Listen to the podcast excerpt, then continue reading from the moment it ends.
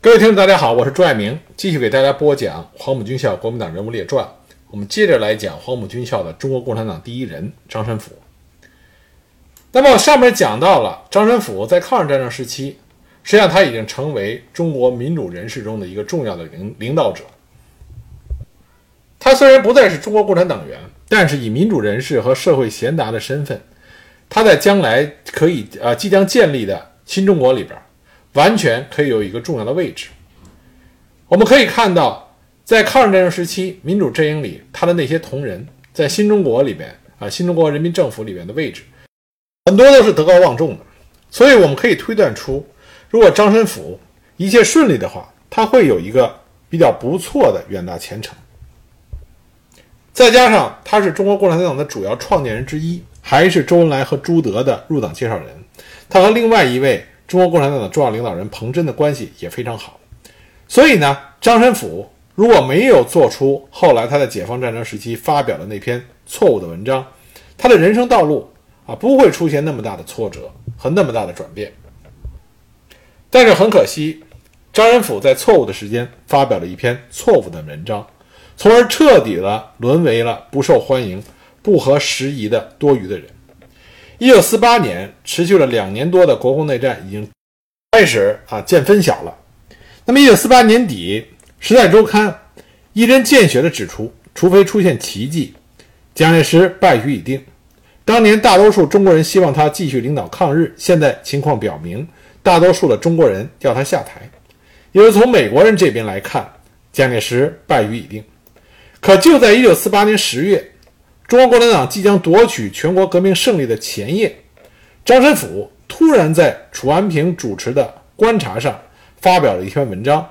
那文章的题目呢，叫做《呼吁和平》。《观察》杂志是上个世纪四十年代最有影响力和号召力的人文杂志。它批评时政，关注社会，发行量曾高达十万份。那么，在这份一九四八年十月二十三日出版的《观察》上，张申府的呼吁和平。高居头条，这篇文章改变了张申府的后半生。那张申府这篇文章怎么写的呢？他开门见山地指出，我们现在最要紧的事儿，消极的说就是打破现状，积极的说就是恢复和平。即使战事还不设法结束，和平还不速谋恢复，必致全国人，至少东北人与华北人，或至少在东北、华北大城市住的人都不得活。国家更将丧尽了元气，丢尽了脸。张神甫还说，和战决于有力作战的双方，而双方现在显然还无要收兵的模样。在此情形下，呼吁和平，是足以招犯嫌忌，惹场无畏，非但于事无补，更且于己有损。但是张神甫坚信，不管一时怎样受尽了误会，但在理完全对。假使以民心为裁断的标准，那么今日呼吁和平，更是有百事而无一非。他认为这些年来，国人尤其是读书人，已犯了一个绝大的毛病，就是把是非与成败利害混在一起，且常常是只管眼前的成败利害，而不管是非。其实为国家打算，只应辨是非，而不应该计较个人的成败利害。凡事但令其事，就应该是，就应该做。那么张申府还指出，也许有人以为现在有一方正打得顺手，正打得起劲儿，这样一劳永逸、一举而成功，在此时呼吁和平，也许会转移他们的战志，必为他们所不快，必为他们所不采。那么打得不甚顺手的一方，是不是也不理不睬？其实不管谁采谁不采，这样说法究竟仍是只顾成败利害，而没注意到是与非。这绝非看到一般人民生活实况的说话。张申府强调，无论如何作战于一国之内，不管胜也罢，败也罢，遭受死伤的，遭受涂炭牺牲的，既是同一子孙，呃，同一祖宗的子孙，穷兵黩武总要不得，总不应该。凡真为人民的，就令不得已而是内战，也必反对内战。不管胜败，总必爱今勿喜。那为了避免误会呢？张申府还特别指出。说呼吁和平，要求恢复和平，也必是为国为民，出于真情实感人心，而不是别有动机、别有背景，而不是为哪一作战方面谋取喘息、整补空隙的时间。其实从张仁甫的这篇文章来看，张仁甫对于他在这个时候呼吁和平，已经有了充分的思考和思想认识。这是一篇典型的两面不讨好的文章。国民党方面说他是扰乱民心，民盟和中共方面则指名道姓地对其进行了严厉的批判。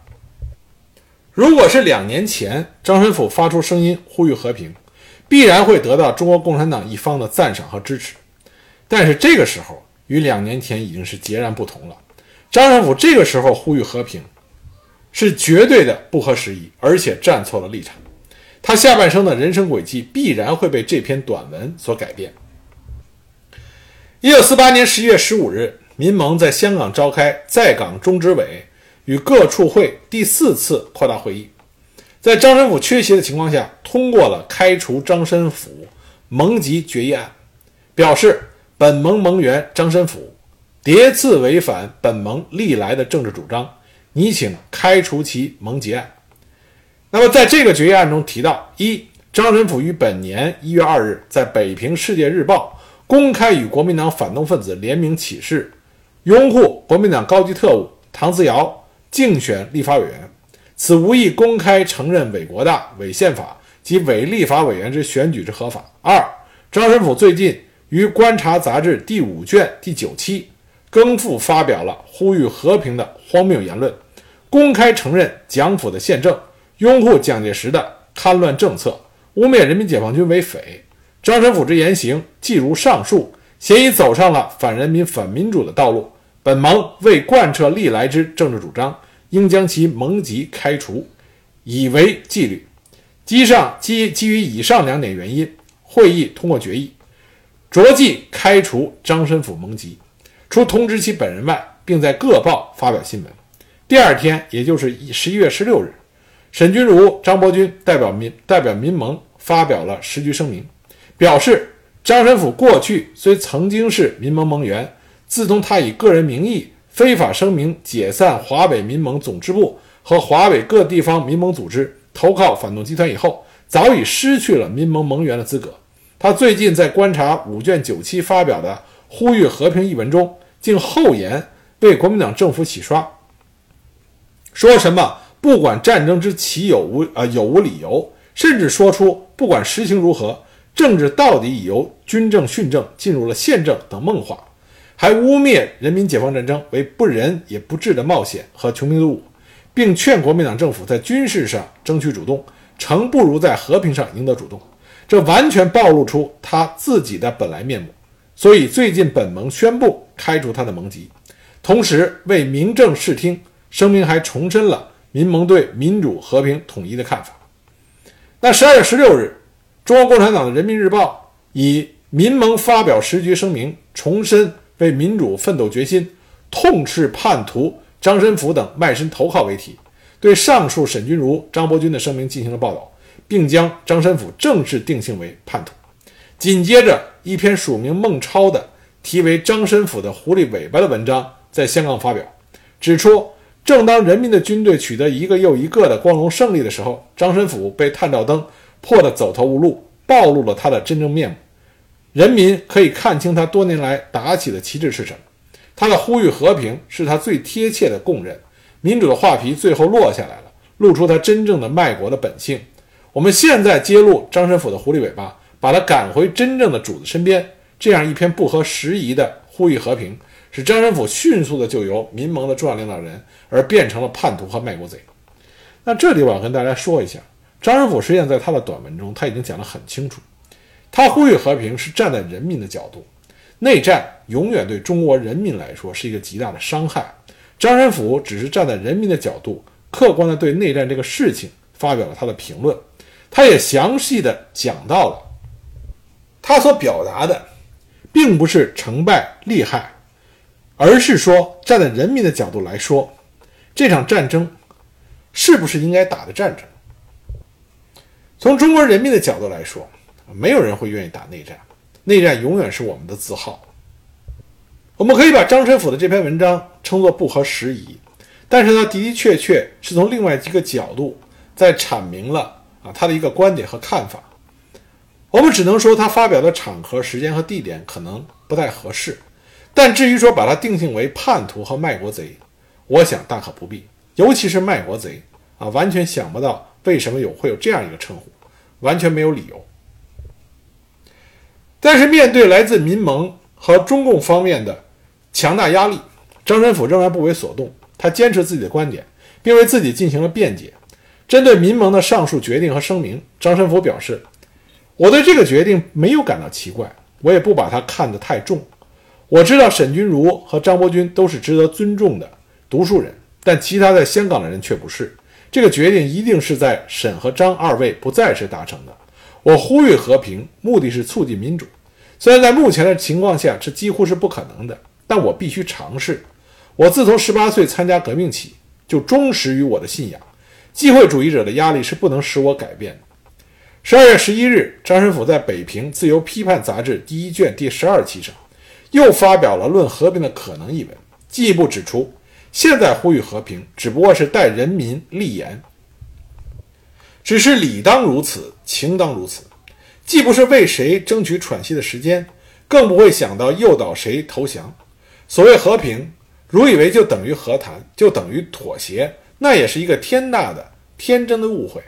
我所我所以再三的重言，呼吁和平，有百事而无一非，就因料到必会受尽误会。不过误会尽管误会，猜疑尽管猜疑，打击尽管打击，站在人民的立场为老百姓说话，替国家设想，丝毫没有别的意思。在现在呼吁和平，至少在原则上，究竟还是有百事而无一非。那张申府这种不认错的态度，那么他还在国统区，所以影响不大，因为民盟和中共对他的批判，严厉批判，只能限制于啊报刊之上。但是对于张申府他的妻子刘清扬来说，情况就不太一样了。一个月前，刘清扬已经离开北平南下，到达了华北解放军的啊华北解放区的李家庄。自张申府的文章发表之后，刘清扬就感受到来自各方面的压力。当时在李家庄的民主人士曾经到西柏坡去接受毛泽东等中共领导人的会见，刘清扬也去了，但他在那里等了些时日，也没有被接见，所以刘清扬当时就跑到他的好友邓颖超那里，问邓颖超怎么回事邓颖超就说：“张申府先生写的那篇文章，毛主席看了以后很不高兴，你要有所表示才行。”于是，在人民日报上就发表了一则启事，启事就是与张申府相爱多年的患难与共的。他的爱妻刘清扬所写，题目是“张申府背叛民主，为虎作伥”。刘清扬言语指责。启事称，刘清扬致函民盟沈钧儒和张伯钧，对张申府的思想堕落及其背叛人民的立场表达无比的愤慨，心中表示他要与张申府断绝一切的公私关系。也就是说，这篇文章既让张申府在政治上走到了即将成立的新中国的对立面。也让他和自己深爱着的妻子刘清扬劳燕双飞。从那以后，直到刘清扬于1977年去世，两个人再也没有见面或者联系。对于刘清扬的这个举动，张申府表示理解。他说：“当我成为公开的抨击对象时，他和我脱离一切关系，他没有选择，他要保护自己和女儿。解放后，我们没有说过话，但他一直通过朋友了解我的情况。”新中国成立之后，刘清扬担任过全国政协常委、河北省政协副主席、民盟中央常委、全国妇联副主席、中国红十字会副会长。那么，刘清扬在文化大革命中遭受迫害，后来他先于张申府去世。那么，在听到了刘清扬去世消息的时候，张申府曾经写过一副挽联，这挽联是这么写的：“生离死别，千秋遗憾；志同道合，万事一心。”从这个挽联中，我们就可以看到张申府对刘清扬的那份深情。那么，因为刘清扬啊发布了这个启事，毛泽东、毛主席接见了刘清扬。那么，在西柏坡期间呢，毛泽东在和民主人士谈话的时候，主动就说起了张申府。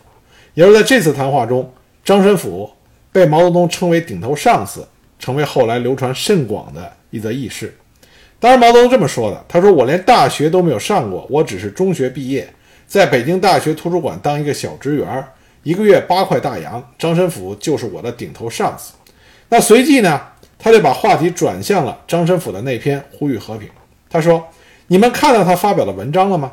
我们快胜利了，人们就劝啊，人家就劝我们讲和平，可我们倒霉的时候就没人帮我们说话，这也太不公平了吧！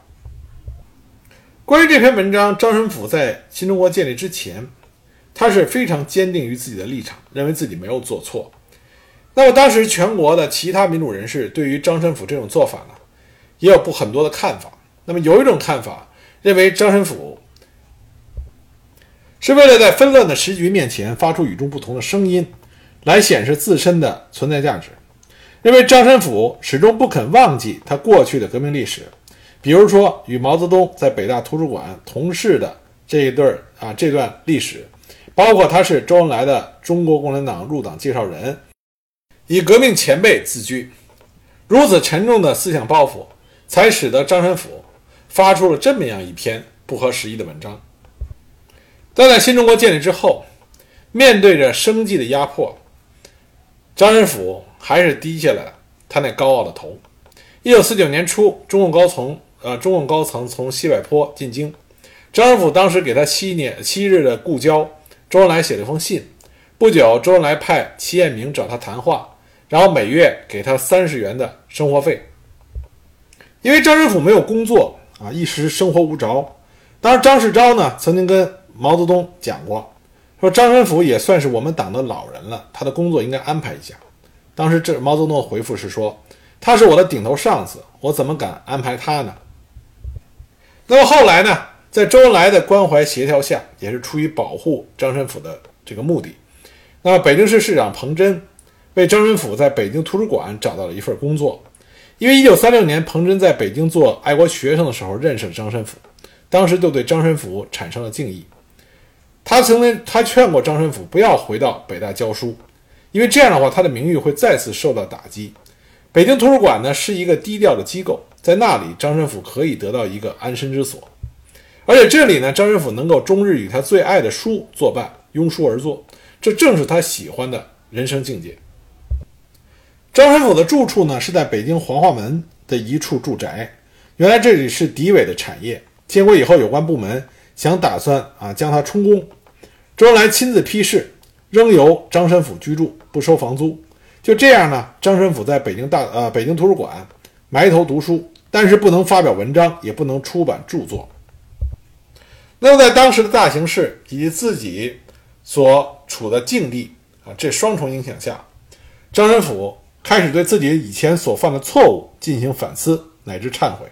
一九五五年三月九日，张申府在北京日报呃日北京日报发表了一篇题为《忏悔》的文章，对自己六年前所犯的错误感到深痛的悔恨。在文章中，他这么写的：“我最不该在一九四八年十月间，在北京就将解放、蒋介石卖国反动政权崩溃之势已成的时候，荒唐地写出了一篇足以迷惑人心。”扰乱阵营、动摇士志、阻挠人民革命大业，而延长蒋介石反动政权寿命的呼吁和平，且登在当时流行最广的一个刊物《观察》上。幸而当时党与民盟采取了必要的紧急措施，才使得一种极不利的局势为之形成。这更是由于我一向过于主观，过好表现，不知自己立场，发言不考虑后果，不能周观。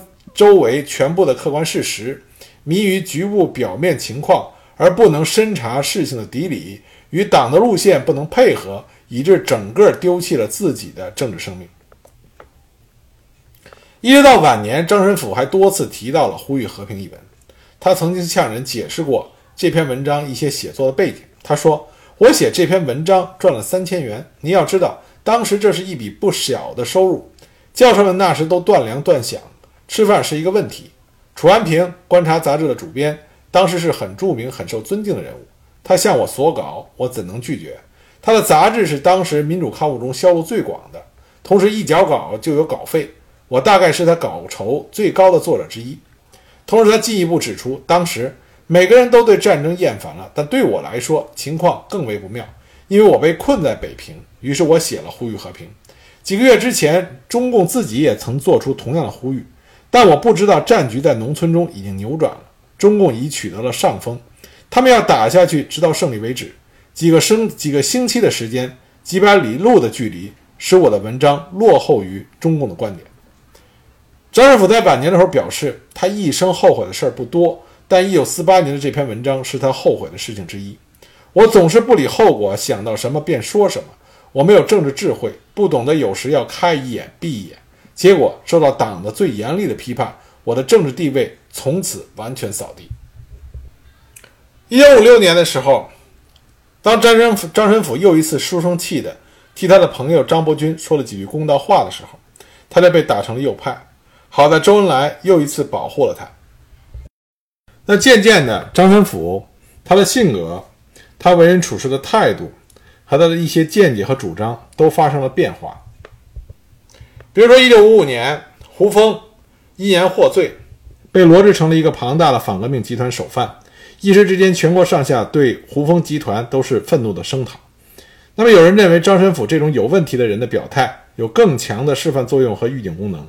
于是，张申府在《光明日报》发表了一篇题为“必须严惩胡风这群万恶劣徒”的文章，仿佛是为了让读者们明白到底哪个是张申府。那么，在作者姓名之前呢，编辑还特意加上了“北京图书馆研究员”这一个定语。张仁甫渐渐地把他的兴趣都放在了他最喜欢的书上，他会把大部分的工资用来买书，每天下班一回家就会钻进书房里读书，直到深夜。他的人生对世界的这种思考，渐渐地让他变得更加的豁达。他开始有了一些其他的生活兴趣和爱好，比如说张仁甫，他春天的喜欢啊种向日葵和玉米，到秋天的时候和朋友们一起分享丰收的果实。他对很多问题看得更加的豁达，更加的心啊心性淡泊。他的一位往日的学生曾经在街上，北京的街头偶遇了这位。曾经以风流倜傥著名的名教授和哲学大师，那么在这个学生的回忆里呢，当时的张申府样子很潦倒，精神挺颓唐，腋下还夹着一套四本木刻的线装书。那么他学生当时就看了一下这套线装书是什么，居然是麻衣相书，所以他的学生非常的惊讶，因为他就是感感慨啊，说当年那么勇敢的跟反动势力进行斗争的人，居然。沦落到靠读麻衣相书过日子的地步，其心情的寂寞是可以想见。但我想说的是，我们又何尝知道当时张申府心里真正的想法呢？文革期间，虽然张申府已经远离政治很多年了，但仍然没有逃脱厄运，经常被拉去陪斗，家里呢也更加冷清，很少有人来看望他。但是张申府以一个非常豁达的心态，度过了他人生中最难度过的这段时间。文革结束以后，在一九八二年七月，张申府写了一篇文章啊，叫做《我的世界观》，漫谈如何为人，怎样对人。在这篇文章中，他这么写道：“由知己，进而更知人，知如何对人，更加待人设想。要责人，先责己；见责于人，要先自责。”张仁甫试图总结自己的一生，同时告诫同时代的人。一九八六年七月二日，张仁甫以九十三岁的高龄逝世。那么，《人民日报》在公告中对他进行了最后的定论。著名的爱国人士，我党的老朋友张申府，他是五四知识分子中非常具有代表性的一位。年轻时候的他，充满热情地介绍、宣传社会主义学说。他对以个性独立、个性发展为核心的个人主义、自由主义观念，也是有着深深的眷恋之情。那作为马克思主义的，异界者、信仰者和中国共产党的创建者之一，他对以集体主义为目的的大同境界和马克思主义理论体系始终怀有着深深的崇敬之意。所以呢，这就和他眷恋着的个人主义和自由主义产生了深深的冲突。美国斯坦福大学历史博士舒亨哲专门研究中国现代启蒙运动，他从1979年底开始。在长达五年的时间内，对张申府进行了多次的采访，又花了若干年时间整理与核对材料，最终完成了《张申府访谈录》。这部著作呢，对于我们了解和认识张申府有着很大的帮助啊！这本书写的非常的到位。论起中国共产党早期的领导人，张申府的高傲自负和意气用事，无人能出左啊其右。我们很多人都知道陈独秀的风格，但是陈独秀和张申府相比，还是有一段的距离。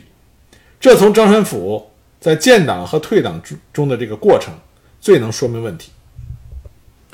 若论思想的深邃和信仰的坚定，张申府无法与李大钊相比；论处事的机敏和意志的坚韧，他和周恩来无法相比；论为学的专一执着，他不如梁漱溟。晚年的张申府也自己说过，他在治自己自己啊自己治学的毛病处，加入了“浅尝辄止”四个字。他说他总自己感觉自己有这个毛病，这个毛病与用心过分是分不开的。啊，就用心过杂。用我们一个通俗的说法呢，张申府他更像是黄药师，啊，各方面都有涉猎，但是呢，没有办法专心一意的把这件事情钻透。当然，这也是相看相对于谁来说，他是相对于那些在各个领域处于顶尖位置上的人物来说，他没有钻透。对于平常人来说，那么张申府他的学识已经达到了一个非常高的高度上。